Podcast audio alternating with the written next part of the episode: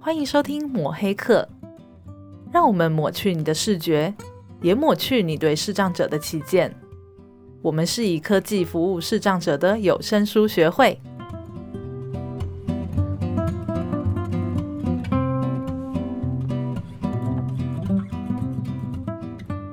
大家好，我是木炭。嗨，我是 Vincent，哎、阿贝啊，我们今天声音又开始很特别了，不一样哈 ，我有们没有感觉我们嗯到？每次都声音很特别。有没有感觉到有一种温暖？呃，我觉得有一种活力。 嗯，我为什么讲温暖？因为我刚是顶着大太阳走过来的，我刚看地图，我一直以为在山 上哎、我真的是 Google Map 能力很差。对，而且是从什么七里岸，啊，对对对对对对对，对七里岸，我都懒得打字。 对，木太还把七里岸三个字打错，还有我这边认认好几哎、个好，到等哪一一下，这站？这个再讲下去有损我的形象。那可以麻烦你介绍一下我们今天来哪里 吗？我们今天来到哪里呢？啊，我们今天来到台湾导盲犬协会没错，然、啊后我们现在不能太大声，因为会吓到狗。啊，对对对对对对， 大家现在想象一下，我我们之前有访问过那个口述影像，嗯，对不对？嗯杨胜宏杨老师，你你要考试了吗？哎，对，因为你老是考我，现在换我考你。我们来口述影像 一下。好，我们现在呢，在一个室内嗯大环境，对不对？是然后有个桌子，嗯，啊，桌子底下呢有一只黑色的狗，对，它刚刚呢碰了一下我的脚， 嗯然后我他想闻闻你。对，然后我就一直不停的看它，叫了它的名字之后，它就非常兴奋， 嗯，然后就被压下来了。对。对然后我其实我还蛮好奇的，就是到底这些使用者怎么跟导盲犬沟通？嗯那我们今天很开心可以来到这边录音，我们不只邀请到了使用者，我们还邀请到了训练师。对，今天非常开心呢。我们今天特别呃邀请到我们导盲犬协会的训练师 Paul 是，啊，欢迎你，嗯哎，谢谢你加入我们节目。谢谢谢谢你们两位的邀请。然后还有一位呢是使用者雨荣，大家好，啊，那我们请 PO 来帮我们稍微自我介绍一下。哎，对，嗯那呃大家好，我是台湾导盲犬协会的训练师，嗯我叫做 Paul。那我在协会目前已经任职九年了，哦对对对，哇，九年是啊！我们也请雨荣帮我们介绍，因为我们跟雨荣过去其实是，其实雨荣之前是我们的学员啦，啊， 对啊。然后据说当时呢都会带一只导盲犬来上课，所以老、那个承办人很开心。真的啊，那请雨荣帮我们自我介绍一下。我叫雨荣，目前带导盲犬已经满十年了。 哦，十年，比 PO 还久。 对啊哎，我方便请教一下，雨荣你现在的工作是什么？我现在是按摩师，嗯，所以是专职的按摩师吗？。对那也方便帮我们分享一下您现在的视力状况还有成因吗？我是出生就全盲了，嗯嗯嗯。成因大概就是有白内障跟青光眼这样。嗯，哦，所以羽绒是算是先天盲的。，对，那我的状况呢，就是可以看到光啊，白天晚上嗯，大概就这样。然后很大的颜色，计程车开过去，很近很近的开过去看得到。哦，所以看得到黄色这嗯、样子。但是我不知道，我可能不知道是车，我只能用环境去判断，哦，它可能是车。嗯嗯，这又回到以前我们聊，其实有很多视障者要有很多的线索去判断对周围的状况。没错，，因为每一个视障朋友他的视力状况都不太一样。嗯嗯啊，嗯熊羽绒的状况看起来应该是它能够对颜色还有一点点辨识的能力对，啊。OK 大概跟我们常进人有点像。哎，对对对，哎那因为我们过去的节目其实有聊过生活重建啊、定向服务这些东西。嗯，那其实我有点好奇，羽绒你在就是你你花了多少时间学会可以自立生活的状态？羽绒你是在哪里受的训？就是生活生活重建。生活中，因为我是从小就看不到，所以其实啊这是一个陆陆续续的过程。 OK，那我最早是在台北启明学校念完小学一年级，嗯，主要就是为了学点字。是那嗯后来因为成绩算还可以，所以老师就觉得说可以去一般学校试试看，啊，哦所以后来就一直都在普通的教育之下。啊哈，哦，那个时候就是资源班嘛。那时候其实资源班还没有那么盛行，资源班嗯大部分是给智力障碍的或是学习障碍的。是我们的话基本上没什么大问题，就是都在一般的班级上跟着同学一起上课。啊，那就是会有巡回的辅导员，嗯这可能一一个礼拜来看我们几堂课这样，嗯嗯看一下有没有需要帮忙的，课业有没有需要加强的。嗯哼，你因为你吃饭还不会拿筷子，好，啊来我教你，就这样。哦，哎，他真的很全面哈、嗯，就有一点整个生活慢慢把它构筑起来。对对对，对那雨荣那个时候，你在就是进一般学校的时候，是有一个定向老师会教你熟悉环境这样吗？呃，其实那时候我没有，我一开始还没有受到正统的那个定向训练，我是嗯一直到国高中才慢慢慢慢的跟一些像伊甸啊、爱嗯芒那种单位去申请定向课的训练。是、然后其实我以前也非常的排斥定向这一回事为什么？为什么？啊，就就不不觉得自己跟应该说不想被别人知道我跟你们不一样。哦，啊这个我我们之前我们今年去了很多全省各地的中小学，嗯哼哼，呃，我们蛮普遍蛮普遍听到很多的孩子他们都有这样子的心情嗯，啊，是可能应该在学校的时候比较不希望被标签化，对不对？对啊，哦那所以白手杖我也不愿意拿。所以在学校你的行动你也没有使用白手杖，以前在高中以前，我是几乎可以不拿就不拿，只要到了定点，我马上把它藏起来。哦， 哎、可是这样行动上其实是有朋友会带吗？还是就是那时候没，其实也没那么懂事，就觉得说同学可能会带我，我就像一般人一样，就这样。嗯嗯嗯那以前其实在意的点是，他明明就叫做白手杖，可是人家都要叫他拐杖，哦但是我又没有勇气去解释他叫白手杖。嗯嗯了解还有人就是说你这个是狼牙棒， 狼 牙棒，对对，天哪， 好尴尬。哎、这个真的是我我们也一直过去其实都在宣导啦，因为很多人也会问我们，他们视障者手上都会拿一个拐杖，嗯，对啊，所以我们现在都会去强调说啊，它叫白手杖，对对，然后很多人会觉得说你只是走路可能需要帮忙啊，也不知道他是视障者这样，所以我们一直有在宣导这样的观念。因为我们的节目名称叫做抹黑客，嗯哼，嗯，我们的 slogan 是什么？ 抹去你的视觉，也抹去你对视障者的旗舰。对， 哎、等一下，我今天疯狂被考试。好，那我要继续问羽绒，我要我要转移话题，因转移为我觉话得题压力好大，我现在开始掉头发。 那刚刚羽绒有说你是长大之后才会拿手杖吗？对，因为后来发现，诶，如果你学会手杖之后，你就可以不用配合别人啊，嗯你可以有很多的自由，嗯你爱去哪里就去哪里。嗯嗯所以，呃，而而且你也不用一直在麻烦不一样的人或是同一个对人，嗯彼此都没有压力。嗯嗯，后来认知到这一点之后，自然而然就慢慢接受。嗯这样听起来，你是从呃一开始很介意别人的看法，到后面你想要自立，对不对？对啊，是那那种感个完觉全是哈被环境逼的。 环境当你逼发的现 旁旁边人的不耐烦，你就会哦久了之后你自己也会有压力。对嗯对对对对，那为什么会从白手杖转而选择导盲犬？应该是我本身也蛮喜欢狗的，嗯哦那一开始是我大学的资源教室老师，他就看我其实也觉得我蛮独立的，我觉得应该是难相处吧，就是 我不太喜欢麻烦别人，嗯那就常常可以自己完成事情，我就尽量自己出门、自己去、自己办事情。那嗯老师就觉得，哎、你这样子其实能力也没有，也也还 OK，你要不要去申请导盲犬看看？哦，所以是老师鼓励你申请导盲犬。对啊，诶，那那个老师算不错诶，哈、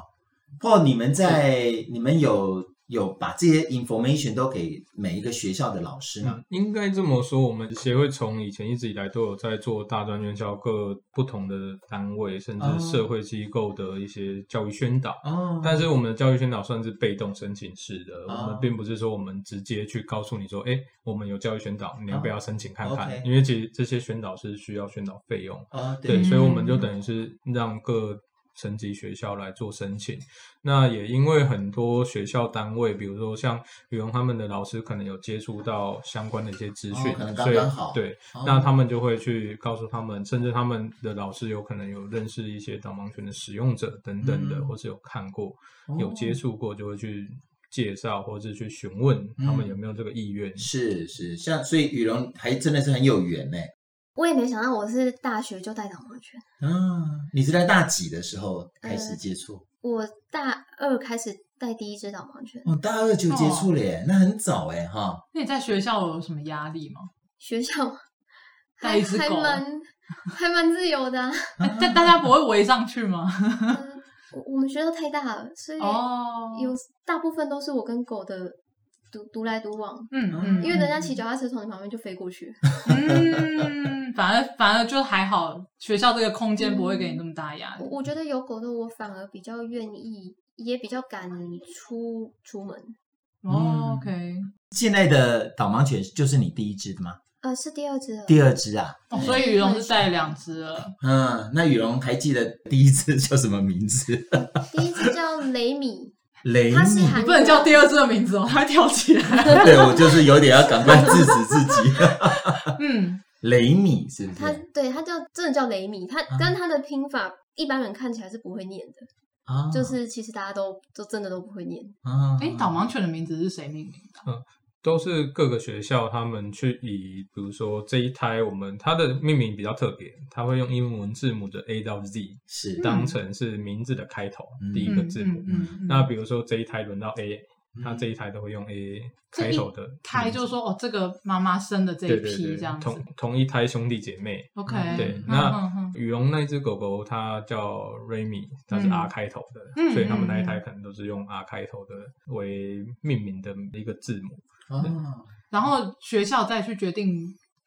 这个 R 开头的什么字母这样子。就什么就是说名称对这对样对，就是我比如说它的叫 Remy，另外一只可能叫叫瑞或者叫其他的， OK，对，嗯嗯，嗯所以我们的视障朋友不能说我接受了这只之后，哎来我再取一换个名字我我喜欢的名字。对嗯没有没有办法，因为他们是从小就认识自己的名字，以这个名字作为训练的基础，然后一哦直到他们成犬到是训练完成，然后所以这直些到关系到口令的这些东对西对哦，你所以名字你指令如果说他已经学会了，嗯你把哦叫他坐下，你把嗯 sit 换成坐下，或者换成台语 z 类。对，那可能 很简嗯单，可是你叫他改名字，对他来说会很困难，因为他从小到大对这个声音的连接嗯已经很根深蒂固了，嗯嗯，所以嗯你要把他的名字换掉，对他来说冲击性会非常的大。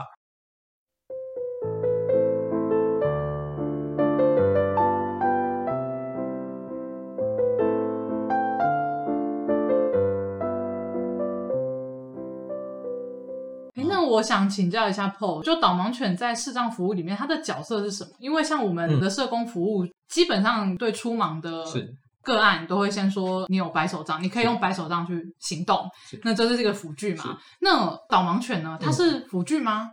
那它跟白手杖的差异是什么？那如果是以导盲犬来讲，我们不会把它定位在辅具，嗯因为它是一个生命，是对嗯，对我们来说，它等于是视障朋友的伙伴，嗯甚至有他们之间的情感连接，已经可以到像家人一般的存在。嗯，那对我们来说，他们就是生命的共同体，嗯，对，它是替代视障朋友的眼睛的一个角色，嗯对，它就是等等于是他自己的一部分。嗯，那我们并不会把它定位在所谓像白手杖一样的辅具上面，因为其实它虽然在我们对外宣导或是去告诉大家说它跟白手杖的区别，它是取代白手杖，还有它的功能性优于白手杖，嗯但是它的角色跟白手杖非常的不一样。嗯那跟手杖的区别呢，我们有一个很简单的说法，叫做三 S，就是 Speed，然后 Safe 跟 Smart。嗯这三个是手杖做不到的。嗯速度，因为用手杖你可能一定要敲到敲击到东西，要追击，要探索，嗯你会花掉比较多时间。但是导盲犬它可以直接带你稳定的去找到一条够宽阔然后安全的路径行走。嗯那两位在一样适当相关的单位协会。工嗯作认识这么多视障朋友，相信你们也知道，手杖的防护都是在下半身，对，对，那导盲犬的优点，它除了下半身低的障碍物以外，它可以兼顾到腰部以上的一些障碍物，嗯比如说摩托车的龙头、后嗯照镜、汽车的后照镜等等，甚至我们常常会在校园宣导的时候会强调一个东西，叫公共电话。公共电话对嗯因为现在窗型冷气这种很危险的东西，已经几乎消失在呃哦就社会环就凸境里出来的对东对对西对这样子，那但是公共电话基本上很少人使用，但是它存在性非常的强烈，嗯甚至如果视障朋友使用追击，有可能会直接撞上的是肩胸或是脸部这种比较危险的地方。哦对对，那呃，导盲犬它的优点就是可以闪避这些比较高的部位的一些障碍物，还有主动回避一些活动的障碍物。所以所谓的闪过就是导盲犬会对带离开这个地对，方，空间足够的话，它会把视障朋友往旁边引导，稍微绕开这些障碍物。嗯，那手杖的话，它大部分是敲击到固定的障碍物，嗯，但是它没有办法帮你判断活动的障碍物、移动式的障碍物逼近你，当嗯危险靠近你，对比如说对脚踏车、行人、汽机车，嗯，特别是在过马路的时候。嗯那他们刚刚提到第一点速度嘛，第二点安全，嗯那再来就是聪明。嗯对，那这些其实都是在生活中很常遇到的。嗯那聪明的这部分，它可以帮视障朋友找到特定的标的物哦，比如说我们现在很简单，我们在这一间小会议室里面，我们屁股下坐的嗯，两位在办公室工作，从椅子上离开，再回到椅子，一天可能不下十次，甚至超过。对，那更不用说学生。嗯对，那我们去哪里，去不同的环境，几乎大概有七八成的时间都会使用到座位。嗯对，对，然后我们也会出门，我要开门，然后搭车我也要进门。嗯嗯，对那甚至捷运有楼梯、电扶梯、闸门、服务台等等的。导盲犬它可以记得的词汇跟形体非常的多，哦，对所以它可以帮助视障朋友找到特定的标的物，嗯他不用用手杖抓一个大约的方向，一定要去敲到那个东西。哦，我摸到，确定是，比如说定向训练会帮你设定一个标的物。嗯对，导盲犬可以比较快速、比较简单的去找到一些特定的东西，嗯对嗯可以帮他们省去很多步骤跟麻烦。哦，那这些是跟手杖相比，所谓的工作还有功能性上面的差别。嗯，那另外一个我们会特别跟大家强调的是情感上的交流跟陪伴。哦，那当然，对嗯，因为呃，像我们训练师自己都会练定向，我们自己也会蒙眼，用手杖练习走在路上。哦，你们也要我们要学学用手杖吗？对，对，我们要先学会用手杖，哦，我们才知道要怎么样去判断环境。因为对所以你们应该也也你们跟那个也也有定向上行动过训，练师，对呃没有上过正式的，但嗯是我们有学过，因为你就们是是去体会，对，我们去体哦验，然后但是我们要有这个能力，嗯就是我们可能用手杖的技巧没有像他们那么丰富或这么强。是但是我们要学会用其他感官、听力判断路线、判断交通、哦判断方向。所以你们这样弄一天吗？没有，我们从进协会会陆陆续续慢慢学，嗯会去体验，然后甚至我们在训练导盲犬的每一个不同阶段，我们要蒙眼。对，嗯那我们在蒙起眼睛之后，我们要测试我的狗。嗯有没有学以致用？是，对，所以我们必须要具备某种程度的定向能力，要哦啊，我才要啊能去测试我的犬只。哦对那对我们自己来说，我们自己就可以感受得到，其实我在用手杖的时候，我我是孤单的，我靠我自己。嗯但是如果我有狗，我有一个 partner 在，对我我至少在心理上的那种不确定或是呃孤单害怕的程度，因为有它，我可以比较降低一点。哎嗯，那好有趣哦，嗯那另外一个就是，呃，很多我们我据我们接触到视障朋友，在还没有结婚或有另外一半之前，很多都是独居嗯租屋。嗯那他们在工作结束之后回到家，其实他有个对象可以交流。嗯那我们常常跟一些小朋友开玩笑说，我们就把手杖拿出来。说你们回到家会跟这只精美的手杖说话吗？ 对对，你喜欢隔壁班的女生，你暗恋她，你会跟她分享说隔壁的妹妹很正， 对她，手杖说：“我下次去打他。对，然后今天被老师打了，你会跟手杖骂老师吗？不会。你老板很凶，你会对着手杖去骂他吗？也”不但是会。手杖看起来听起来好可因怕。为手手杖没有办法跟你有嗯情感的交流跟互动，嗯可是导盲犬可以。啊，嗯所以他们在生活中，像我刚才提到的，他们不仅是取代眼镜，他们是他们的家人跟伙伴。是那另外一点就是，除了情感的交流陪伴以外，他们可以帮他拓展人际关系。啊嗯嗯嗯嗯，今天不管讨厌狗的、喜欢狗的，他们会因为导盲犬可能对这个视障朋友多一分关注，啊，对，甚至有些人喜欢狗，他想要接触狗，啊但是他要接触它怎么办？我必须要透过这个人，是嗯对，所以我一定要说，哎，雨龙，你的狗叫什么名字？雨龙，我会摸摸它，嗯雨龙，我会跟它玩，嗯雨龙，我会不会喂它吃东西？嗯嗯那这样就会增加了他跟人之间的交流。嗯我不会说，哎、雨龙，你的手杖哪里买的？好漂亮，借我摸两 下。应该没有，你们遇过，应该没有遇过像这样的朋友那。那个人一定在适当单位工作，对啊，他不会说你的手杖很精美，然后借我把玩个两天这样。对那这些其实就是导盲犬在，其实，在大家看不见的时候，嗯它可以额外提供给视障朋友不一样的一些功能是跟一些呃，算是生活上的帮助。啊对，那甚至我们会说，他们有可能有这个机会，为他们带来好的工作机会。嗯，对，因为当然有时候可能有一些企业、有一些单位，他们可能还是存在着比较排斥动物进入到 office 这个是真的。但是如果你遇到喜欢狗的，那一试就成主顾，他就是就对会一直留在那里。对对，那像为视障朋友在工作上加分，其实在国外是很常见的情况。嗯那在台湾，我相信可能早期或许没有这么开放，没有那么 open，但是在慢慢的在现在社会对动物的接纳程度转变，近年来应该都有一些不一样的变化。嗯，嗯嗯哎，雨荣，你可以跟我们分享一下，你从拿白手杖到换你成的第一只导盲犬雷米， 那个感觉吗？感觉我对，哎、走路突然变很快，而且因为我以前可能拿手杖，我比较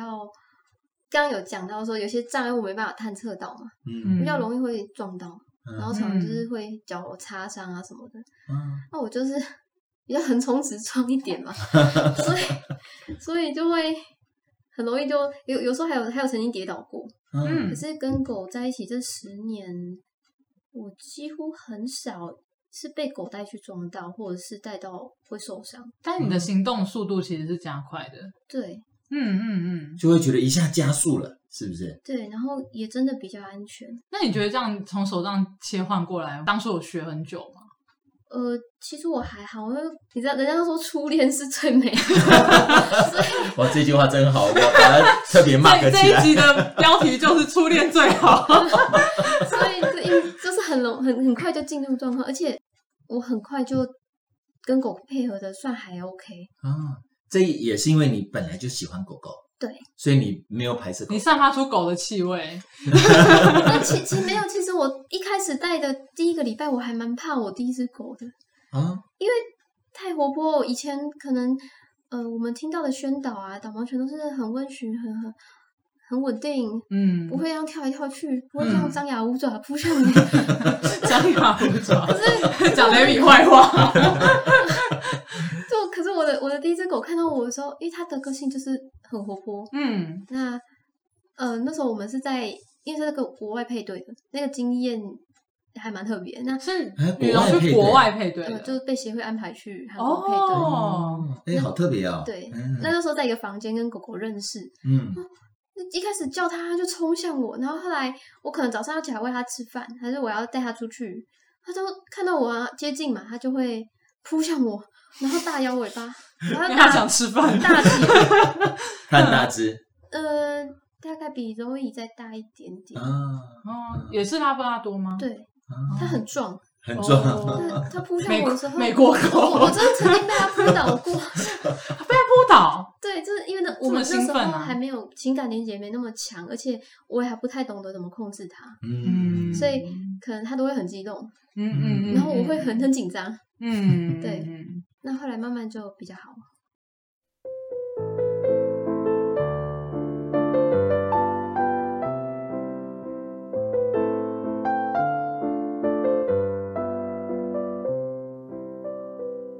相信像羽绒这样，那个时候的一定很多人来申请嘛。是，那你们有什么筛选的条件吗？嗯，我们在向朋友提出申请的时候，我们会有一些基本条件，比如说我们会需要他具备基本的定向能力，对，那还有他需要有固定外出他需要使用的路线。你们会去观察他对狗友不友善吗？呃，我们在递申请表里面，我们会先请他把这些需要的条件啊、资料都先写写给我们。嗯那当然，你说对狗友不友善，这是我们在跟他互动的过程中，我们会去评估审核的。嗯嗯那我们评估审核的流程，大致上可以跟两位分享一下。嗯我们会进行大概三到五次不等的面访，嗯嗯因为我们甚至有一些新的个案，我可能觉得我必须要多花一些时间了解它。光是申请的这个流程，可能会跑三个月到半年。哦对，哦我会好细花心不哦同的时间，在不同的时段嗯去跟他互动。基本上今天如果他的条件很 OK，然后他都是很正向的，嗯然后他我们邀请他来协会，我们也会让他跟狗狗做一个呃短暂的接触。嗯那如果他都是呃表现出来都是很主动性很强、很积极，那也都很配合，我们在审核评估的速度可能就会比较快一点。嗯但是如果他今天是一个对狗可能不是很了解，甚至有一些恐惧，嗯甚至他可能不知所措，嗯那我们会帮他把节奏放慢一点。嗯纵使说他很期盼说可以赶快有狗，但是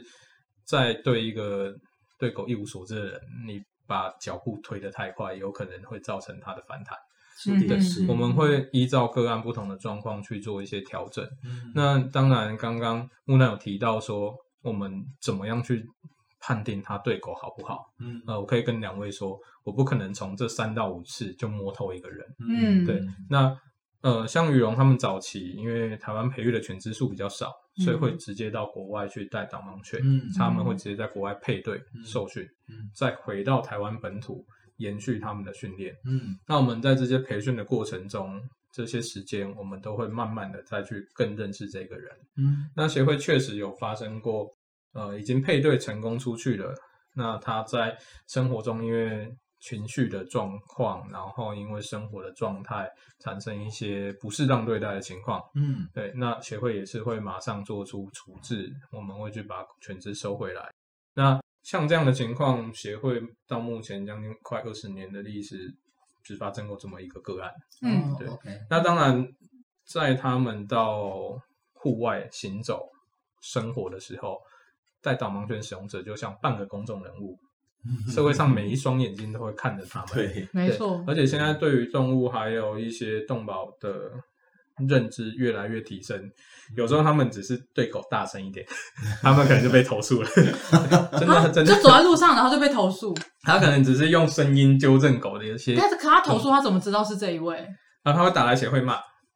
他不管谁，打来反正骂对他对就打了。来协会先骂，哎，你们那个使用者怎么样怎么样啊？他怎么可以 这他样不对知道狗是？谁，对，那我们刚刚说，呃，小呃小姐或者先生，你冷静一点，你可以提供给我们一些资讯嘛？嗯你看到是男生、女生，嗯黑狗、白狗还是黄狗，嗯在什么地点？那当然，我们接获到这样的陈情跟投诉，或者是呃一些声音的时候，嗯我们不会单方面只接纳外界的声音，嗯对，我们会经由他给我们的资讯，我们去比对一下，诶，这跟我们协会哪一位比较符合？嗯，对，那我们会去询问他，哎，那一天是不是发生了什么事情？嗯那你做了什么动作？那我们去了解一下实际的状况，把两方的说法 mix 一下。嗯那如果确实在呃跟狗互动上有什么需要调整，甚至需要改进的，我们一定会去要求使用者去做改变，去是做修正。嗯，那如果是因为呃民众对于跟狗互动的认知，或是因为他真的太爱狗了。嗯，那导致他觉得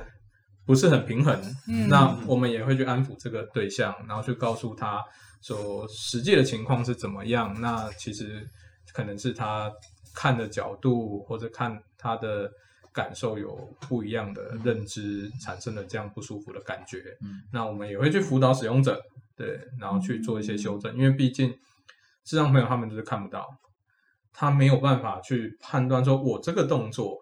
对别人来说看起来像什么样子。嗯哦，对，也所以是呃，我们在对犬只做一些约束啊，甚至纠正啊，或者口头要求的时候，真的有使用者他就是用嘴巴讲话，他可能是哎、no 不行，哎、干什么？对，类似像这样，嗯口气硬一点、凶一点，嗯他就被他投诉了。 哦，天哪，是是真的啦，因为有有一些民众他真的很喜欢狗，嗯他很疼惜这些是为人类服务的小朋友。是对，那他们很在意这些狗有没有被善待，嗯我们也很感谢他们，因为有这些人存在，他们才能帮我们去多关心这些对是象，啊因为他关心狗，进而人也会受到一些关注跟协助。嗯，对嗯，那嗯对我们来说，这其实并不是坏事。嗯，我突然很想问一个蠢问题，请讲。 为什么没有导盲猫？哦，好， 呃这个问题很好，因为像 我我自帮己你问的啊，呗。哎，真的吗？哎呀， 你这样就让人家知道我在养 猫。因为猫比较居家一点，嗯，对，如果啊阿北拥有猫，就知道猫没有自我。对，那猫虽然可以训练，但是它并不会很热衷的为人做事。没有没有，是人在为它做。对对对。那所以，那再来是猫的体型，并没有办法有一个很明确的指引方向。啊，那对既，然讲到这个话题，我们就顺便聊一下为什么用狗好了。嗯因为第一个，狗是在很早很早之前就已经被驯化，嗯对。那再来，它能够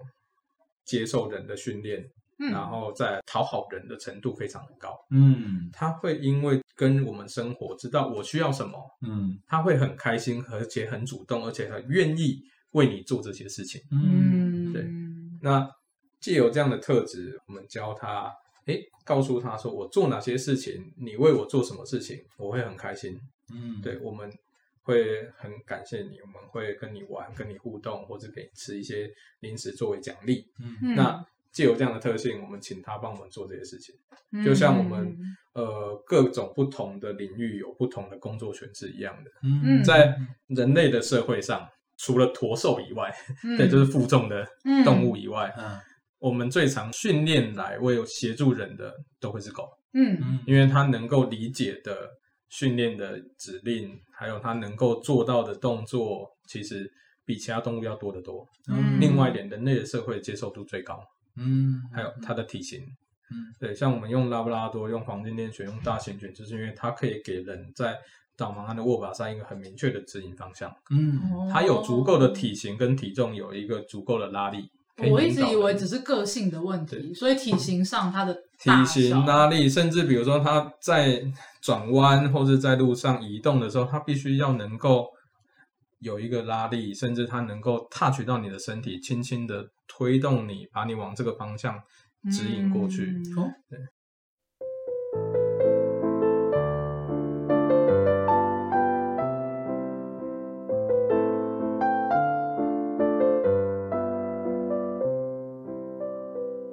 那雨荣，我跟你请教，嗯，那像你呃还没有跟雷米在一起之前，嗯呃，你都是拿白手杖，对，对不对？那就像刚刚破讲的、啊，呃，你一跟雷米接触之后，他会很主动的这样子带你这样子走，啊，你一开始会害怕嘛？不会欸诶、哦，所以你你一开始就很信任他，他他要带你去哪里因为？我觉得他们都被训练过，照理说是不会让我撞到，而且就算是撞到，也许也不是他故意。哎，所以在你跟雷米接触之前，你有上课吗？呃，有那时候一开始我就是像破说会让邀请使用者来协会，嗯嗯那我说那时候也有来协会玩过一两次，嗯，然后就是，诶、他会一方面那个训练师会带我就是体验跟导盲犬走路，他他们可能就是会找这个一些刚他们自己训练的狗狗嗯，来帮我带我们去示就呃做哦示范，所以试就先走试着过走了走对看，嗯对，或者是说狗诶、带上厕所，那你要怎么帮狗清理排泄物？嗯嗯，这是我还没有去国外训练的时候我就有学过 的，嗯嗯所以要怎么帮狗清理排泄物？ 啊因为他们会蹲下来嘛，啊蹲嗯下来会定点啊，他们都是被这样训练的。啊，所以你加上你拉着牵绳，你可以感受到它的位置，那你就沿着牵绳去摸嘛。嗯哎、，它蹲起来，哦，这个是尿尿还是这个动作可能是便便？对那，便便的话，嗯，我们可能会用脚尖定稍微定定位它的那个方向，嗯嘿就会等它离开之后，我们就可以套手，就是套那个塑胶袋去去摸，去嗯把它捡起来。嗯所以所谓的定点是定在家里嘛，嗯、他们都在室外，都在室外上厕所。嗯以以台湾的导盲犬来说啦，嗯我们是会以户外为主，因为台湾的室内空间其实嗯没有像国外这么的宽阔。嗯再来是呃，很多公共场所其实不太能够接受你把狗带到室内上厕所。哦对对，这是台湾很早期对，就是我说对动物友善程度并没有那么高。嗯，那为了因应这些社会道德、社会规范，嗯所以我们以户外为主。嗯那在视障朋友他们在户外能够。比较容易找得到适合狗上厕所的地点。嗯，那我们就让他们知道，是说其实，在道路边缘，在一般水泥的水沟上面，嗯嗯或者行道树下方，像这些都是很明显的位置，他们可以很轻松的找到这些地点，嗯让狗上厕所。哦，所以所谓的定点，并不是假设固定是我家门口这个电线杆旁边，不是这 样。就是你选了一个一个地方，你就在那个范围里面，哦，是一个定点，让狗 OK，OK 让狗狗在那边上厕所。嗯为什么他们从小就是训练在户外嗯定点上厕所？那定点是一个范围，并不是说我站在这里，你只能在这个嗯呃嗯，方圆两公尺内，你都不嗯你都不能往外移动。对 一离开就不准上。对，没没有那么严格。我们给它的牵绳长度基本上都有一米哦多到接近两米的距离，它们可以在这，甚至狗需要嗅闻跟走动刺激它如厕。嗯那如果说它真的在这个范围闻不到，没有 feel，我们会允许是让朋友左右移动一下，可能在一个门面的范围内，可以让它的狗狗上厕所。嗯对，那为什么要定点？就是让狗习惯到户外，主人对你下指令，你可能可以很迅速的解决完这个生理需求。嗯，那像勇刚刚有提到的，他要去确认狗是尿尿或是大便。嗯我们从小会训练它上厕所的时候会接受人去摸它的背，从它的背部一路摸到尾巴的根部这这个动作。嗯因为他不从小训练，不小心在上厕所被摸一下，他吓到，他可能就缩起来了。嗯对，所以我们从小让他习惯上厕所会被接触。嗯那为什么要做这个动作？狗上厕所背会是平的，嗯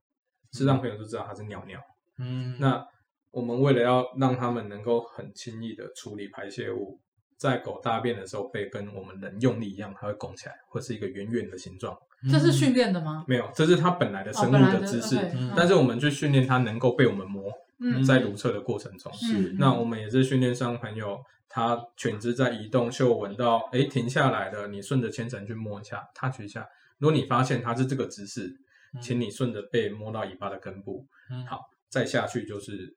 排泄物掉落出来的位置。嗯那就像勇刚才说的，他用脚尖移动过去，做一个方向的定位。哦，狗上完离开，它只要套上塑胶袋，很简单，画圆的方式，从大圆画到圆形，它就可以把大便都剪得很干净。啊嗯他们可以做到跟明眼人一样的动作。 哦，原来是这样。你看，刚刚有人也讲便便，跟我在拟仿纲的时候一样。对，这个是很多人对于呃这个会有一个问号。那哦有我们说过一个问题，说是不是狗自己 剪？就请请问呃要是问一 下，是导盲犬到底是怎么剪大便？是自己剪吗？我就觉得 嗯，其实我也蛮想看的。这个问题其实我们去国中小宣导，特别是国小小朋友，嗯我们都会故意问小朋友，你知道看不见的哥哥姐姐、叔叔阿姨他们怎么样捡狗大便吗？嗯小朋友答案就会很千奇百怪。嗯他说用手摸，嗯，他说用手摸，那你要空着手，就是我把你眼睛徒手蒙起来去你自己捡用手摸对，然后还有人要趴在地上吻啊，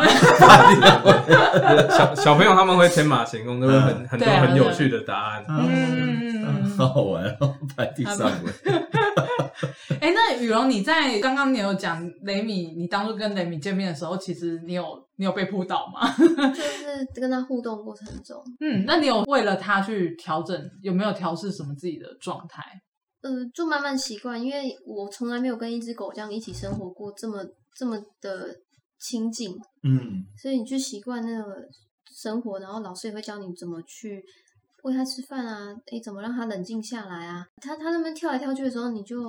冷静，你就在原地，你不要跟着它一起。哎呦，你怎么了？你怎么了？你你越发出声音，哦越有动作，它越兴奋。啊，就是一种学习怎么跟狗互动嗯对的一些观念，这样子。对，然后怎么帮它嗯整理啊？嗯，所以呃，其实花蛮多时间是在学着怎么训练狗 嘛。应该是说他们会有一个一段时间是要学认识这只狗，认识狗这个生物，嗯你要去知道怎么样讨好你的伙伴，因为你需要他为你做这些事情，嗯他必须要开心的为你做，怎么样让他开心？嗯对，怎么样让你狗觉得很爽？那哎有有碰过这只狗怎么样都不爽，只好换一只的吗？呃，有，可是这个的几率比较低，因为我们在媒合的过程中，我们会去看人的个性，然后再去看这只狗哦的个性。前端就已经对在前前端会先筛选过，嗯，那真的如果一旦配合，真的落差还有它实际媒合的状况跟我们预期的差异非常的大。嗯那人很挫折，狗也很挫折，那势必我们会更换对象。对，但是这样的情况真的比较少。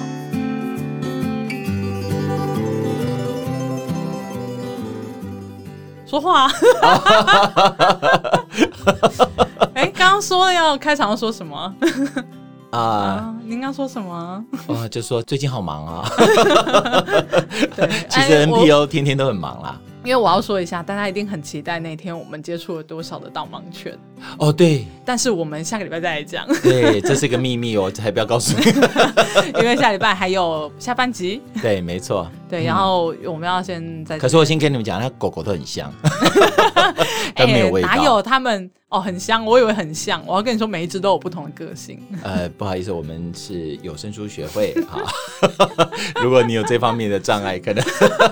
可能要找别的单位。对，没错。哎，他们真的是很香的狗狗啊！我就跟 你讲，好啦，我我要致歉一下，嗯，透过为什这一集的收尾，么真的啊就是我上个礼拜我们的脸书以及我的 IG 都没有任何的更新，哇哦，我连那个礼拜四的节目上线我都没有更新。嗯然后我昨天，嗯、这个礼拜那个脸书的私讯还有人说，就是有那个小粉丝说，哎，你们上礼拜没有更新抹黑客贴文。哇哎哎，不过这也是个好事啦，因为你不更新，就才知道有人关 心。天哪！结果你要说怎么只有一位关心吗？ 哎不会不会不会，我们相信有很多人。呃，我相信还是很多人看到我们节目上线啦。对对对，因为上个礼拜真的，哇，我我只能说没日没夜在过啊。呃没有办法，因为木炭上个礼拜在做一个很大的一个标案， 其实其实就是最近啊，大家都所有单位都很忙，我们对认识的别的单位也是在送标案，就是大家好像在看差不多九月开始，然后可能对对到对十一、十二月。就是一堆的事情，嗯所有人，我相信所有人写信都很难回，对，没有错。这段时间是超级高峰期，真的超级高峰哎、 我真的觉得好可怕，因为我们 NPO 嘛，就是非营利组织，其实都是需要别人的帮助，对。那在不管是大众啊还是政府啊，其实我们都要就是像标案啊、像计划、啊，尤其是今年疫情嘛，上半年其实很多活动搁置，所以对下半年又开始办了很多活动。 超级疯狂啊！ 哇！我觉得这一阵子真的是每个礼拜都有事，我我已经不知道我多久没有好好的过我的礼拜六跟礼拜天 了。真的，真的，真的，劳模，嗯没有没有没有，阿北也是一样，真的，我们的太多的活动要跑了，而且 podcast 也是啊，就是最近真的有很多活动。嗯但我们今天想要来跟大家聊聊，我们最近到底在忙什么。对嗯，因为从应该从九月份开始，对呃，木炭讲的对，九月份开始啊，为了明年一百一十年的计划，不管是企业的啦，或是嗯政府的啦，就真的开始如火如荼的在不断的写，不断的在提，不断的在送，提案呐、送案呐、然后也开始要准备今年的成果啊，嗯然后没有执行，可能上半年因为疫情没有执行完的事情，我们可能对不止我们啊，就大家可能都要挤在这几个月把它做完。呃我认为这真的是 NPO 的常态啊了。对，其实呃，我还记得阿北刚进来这个单位的时候，曾经问说：“哎，请问淡季是什么时候？”，对，没有淡季，对我们没有蛋，真的是没有淡 季，就是稍微少一点点。但是其实，呃，因为像我们今年上半年是在外面跑，嗯，对啊，所以好像也没有什么休息的时间。没有，嗯没有，休息这两个字应该在 NPO 找不到。对啊，然后像我们单位嘛，我在写计划，然后社工服务个案，然后阿培又要在外面跑有些活动这样子。嗯，没错，没错来。来分享一下我们最近印象最深刻的事情，啊，我想，但对第一个当然就是那个标案呐、啊，哎什么标案啊？我们一直在讲标案，标案。 对对对对，大家都对不知道。标案是什么。呃，我们最近在这个真的要跟大家讲哦，因为这个标案让我对台北市政府有有一个不同的观点。嗯，哎怎么说？我先讲，我并不是在帮政府宣导哈，因为我们政府没有给我们钱来支持 Podcast， 没有，只是我们还没申请。不过哈，我我就常在看到底哪里有标案嘛，嗯啊，因为如果是要跟政府申请计划的话，大部分都是从那个电子标案那边来看。是，哎，我就发觉，哎，我台北市政府在这这一年来哦，它有一些新的呃案子一直不断的在出来。嗯哎，大家看看有没有点印象哦？你们在走到那个民生社区那边有个健康路跟三民路口，嗯，就前一阵子，呃，它其实已经盖好很久了，那边有个青年宅嘛，呃，盖得还蛮漂亮的。嗯哦，啊，他们楼上就是住宅，嗯啊，楼下呢，它除了有一些商店之外，很多很多的 NPO 就进驻在那边。那它现在在那个象山附近有个广慈园区嗯，啊，它目前也正在盖啊。嗯那盖好之后，它也是它哦，它那园区还蛮大的，蛮大啊的嗯它分成三个区它有块 A、B、C、D 区吧？哎 A、B、C 三个哦区。 ，C 而已。OK，对，嗯好、那其中有一个区，它也就是全部都是要给社服单位。是哎，那我们我们就在试图，争取。 呃，争取看有没有机会去标到其中一个好服务。嗯嗯啊啊！我我也知道，未来在文山区那边也会有一个像这样子的一个改建，所以我就觉得说，嗯，哎，政府在这些的改变呢、啊，呃真的是做得很大。嗯，哎，不过我也相信啊，我们这些政府官员绝对不会是睡一觉起来就想到要这么 做。木太，你觉得他们为什么会这么做？其实一定是有人去讲嘛。嗯那到底谁去讲？像我们，我们就是在一直在讲的人。对，其中之一。对，因为嗯其实像我们一直在提倡嘛，就是说视障者他们不只是可以做某些类型的工作，他们可以嗯做更多的工作。嗯那其实如果有机会碰到不一样的人，我们不管是社会大众还是政府官员，其实我们都很希望说，透过我们的活动，嗯透过我们实际办理的一些案子，可以告诉他们说。呃，如果说有机会嗯不一样的改变的话，可以给他们不一样的发展。对，那我相信不只是我们，像刚刚阿北有讲嘛，就是嗯、呃他那个广慈生活园区，嗯它其实不只是它只是一层楼给视障者，嗯它还有长照。好多好多。对啊，它还有刚刚刚阿北讲的青年宅，那就是居住正义。对其实对每个不同的议题都有很多常年以来努力在倡议的一群人。这让我真正想到，哎，这就是叫公仆，因为公仆要懂得聆听人民的声音。是，那人民是谁呢？其实就是各位在听的这些 所有的是朋友啊是是。我我们就是应该要把我们自己的意见跟想法，要利用各种不同的管道，要让政府的公仆们知道，嗯因为嗯，他是帮我们做事的人啊。没错，对，那我们也不要觉得说啊，就我们两个人讲话有什么用？嗯，对，哎，我觉得是很有用的，非常有用。多讲多讲多讲，总有一天会有用。 当然，就是我我会觉得啦，其实我们过去也有接触过一些公部门的经验，嗯，其实认真的公务人员，他们其实很多的，而且他们很多都是基层的。我刚刚突然想到，我们之前在访问杨胜宏老师的时候，对他有聊到说，如果大家觉得口述影像是重要的，嗯给他们一个鼓励。 对，呃，包含我们这些公家单位的人，嗯我都会觉得说，呃，每次像像我们这次送标案，过去送计划，真的是如果今天这些承办人没有帮我们忙，嗯，我们其实会很吃力的。对的，基层是知道我们的辛苦的，嗯所以他们会给我们很多的空间，是的很多的协助。所以我也希望说，大家可以看到这样子的。虽然我知道各位的倡议的力量，我们倡议力量很重要，但是成就这些案子的，真的是政府部门他们的努力。对，所以也要给他们很大的鼓励跟对感，谢。我们真的也要给他掌声，因为我觉得政府官员他的杠杆的力量是很强的，嗯对，所以我们要鼓励他认真做事。